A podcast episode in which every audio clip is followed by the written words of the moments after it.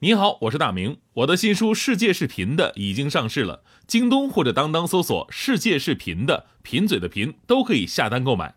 感谢您一直以来对我的支持，愿这本书能让您收获更多快乐。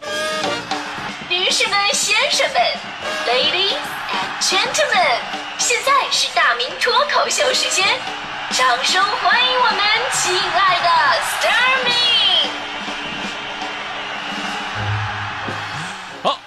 到今天的大明脱口秀，我是大明。今天呢是五幺七嘛，所以呢我们就来说说跟吃有关的话题，因为我要吃嘛，是吧？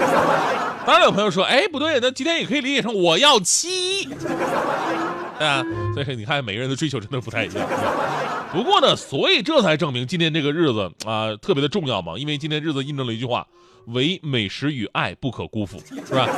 当然，这个美女跟美食之间呢，我我还是觉得这个美食更令人放心一点啊。之前我们讨论过为什么中国没有超级英雄，其实我忽略了一个非常强大的群体，就是他们在漫画里边可能没什么作用哈，但是在现实生活当中，他们真的可以拯救世界。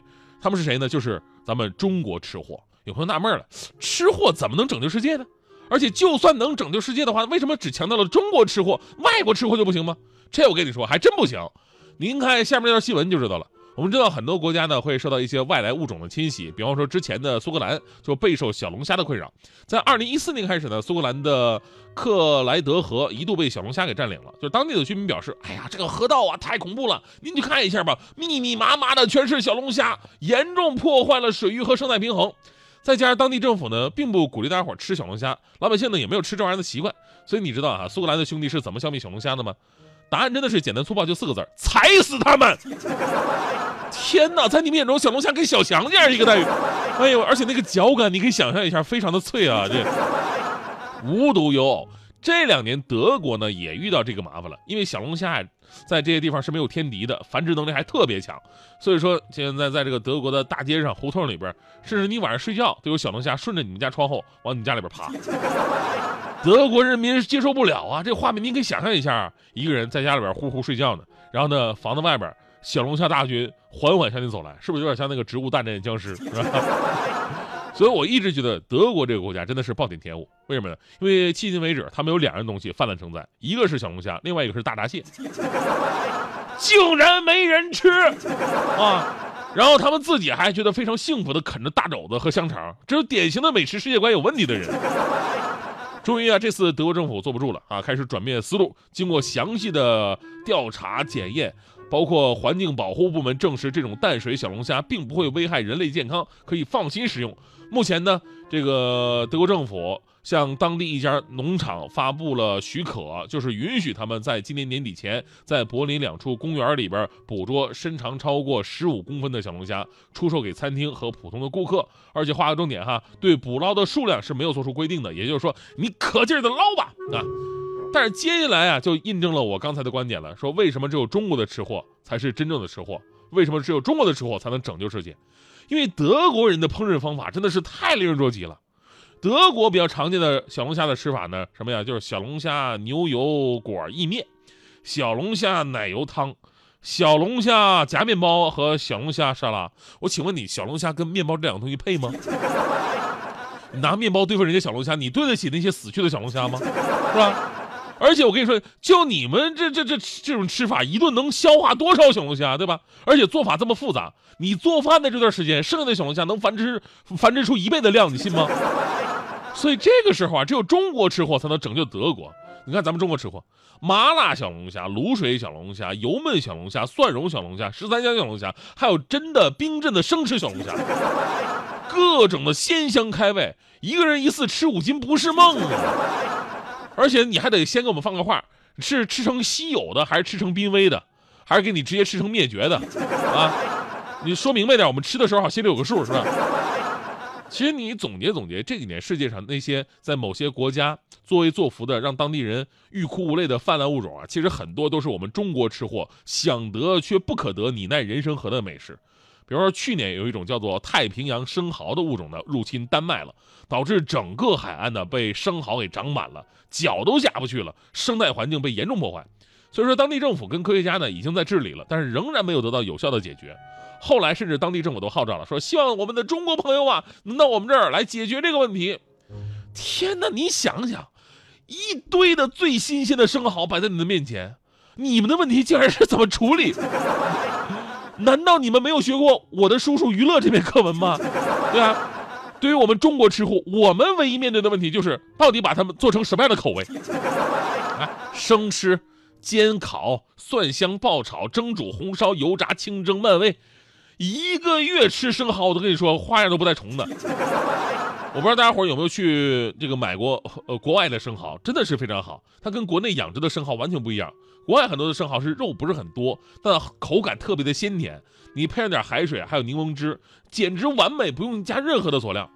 但是呢，因为生蚝的保质期特别的短，一般生蚝啊就六天的时间，所以你通过代理商，比方说从法国进一箱吉拉多，再到国内再辗转到你的手里边，基本上都过了很多最佳吃的时期了。所以说中国吃货看到丹麦生蚝都是老死的，真的是很着急啊，你知道吗？随后呢，在众多吃货的呼唤之下，这个天猫、京东率先发力，但是因为生蚝还没有拿到进口中国的签证，最后呢，呃，有一群吃货实在是忍不了了，干脆吧，他进不来，我们出去吧，买了机票去丹麦进行现场救援，多么伟大的国际主义精神，是吧？这边丹麦的还没结束呢，那边澳大利亚也开始哭诉啊！你们那儿生蚝算什么呀？顶多破坏个海滩。我们这边的澳洲野兔子快把我们地给平了，知道吗？哎，这个澳洲的兔子真的是泛滥成灾。后来我专门了解了一下，你绝对想不到，就是在澳大利亚人的眼里边，最大的天敌不是熊啊、什么蟒蛇啊、毒蜘蛛啊或者袋鼠什么的，真的不是，就是那些萌萌哒的野兔子。因为在十八、十九世纪的时候呢，那会儿人们发现，哎，澳大利亚这个地方好。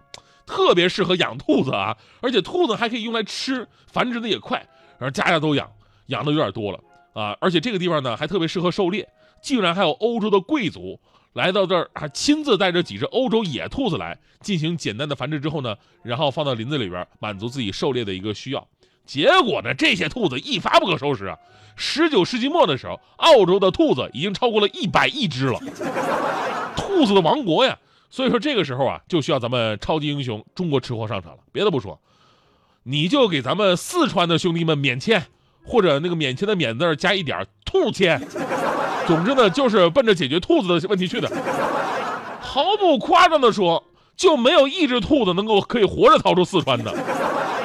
所以这个事儿啊，交给我们办没跑。正所谓，兔兔那么可爱，一定要温柔对待。什么红烧兔肉啊？干锅兔肉啊，烤兔子腿儿，麻辣手撕兔，冷吃兔，双流老妈兔头，各位可以了解一下，保证，保证给你把兔子吃到历史书里边去，让澳大利亚的兄弟以后啊，只能从博物馆里边了解兔子。啊，当然，以上啊，咱们也是开个玩笑。其实从侧侧面说明啊，这个中国的美食文化绝对是领先世界的。很多东西对于外国人的问题说，哎呦，这东西能吃吗？那对于咱们的问题说，好吃吗？这。不过呢，还是那句话，在吃的同时呢，希望各位注意身体健康啊，也要吃的科学，吃的合乎规矩，吃的合法，对吧？呃，该减肥的时候呢，咱们也得减减肥。这点我旁边的人总是教育我说：“大明啊，你不要一下子吃，一下子说啊，我减肥，我什么都不吃了，这样减肥没有用，反弹很厉害。就最好的办法呢，就是每顿都吃八分饱。哎，说到这儿，那么问题就来了，我我真的我就我今天跟大家伙儿我我分享一下，我想这个咨询一下，我我对这个八分饱这个问题我一直很困惑。因为我不知道八分饱是什么感觉，哎，我的感觉是这样的，我只知道我好饿和我好饱，就这两种感觉，就是不吃到我好饱的话，我就会一直感到我好饿。你们说我是不是没救了？窗外的风景，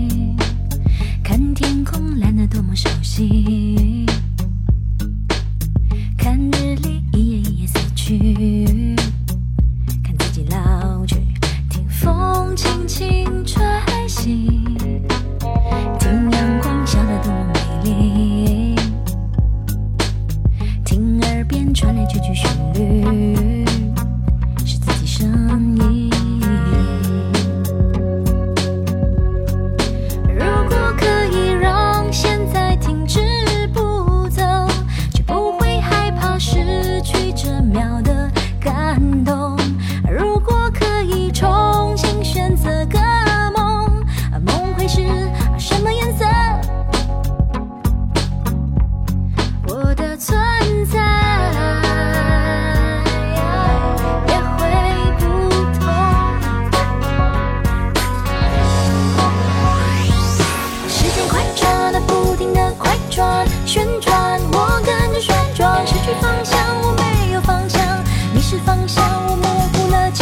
不同。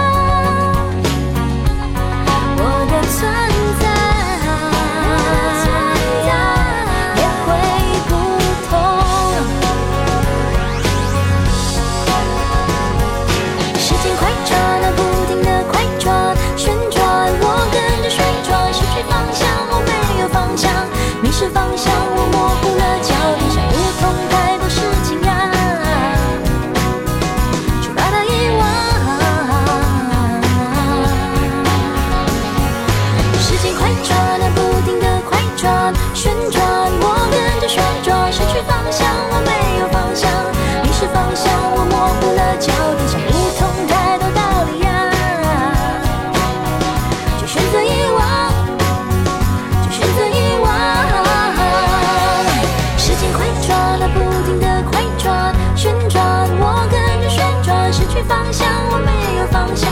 迷失方向我模糊了焦印想不通太多道理呀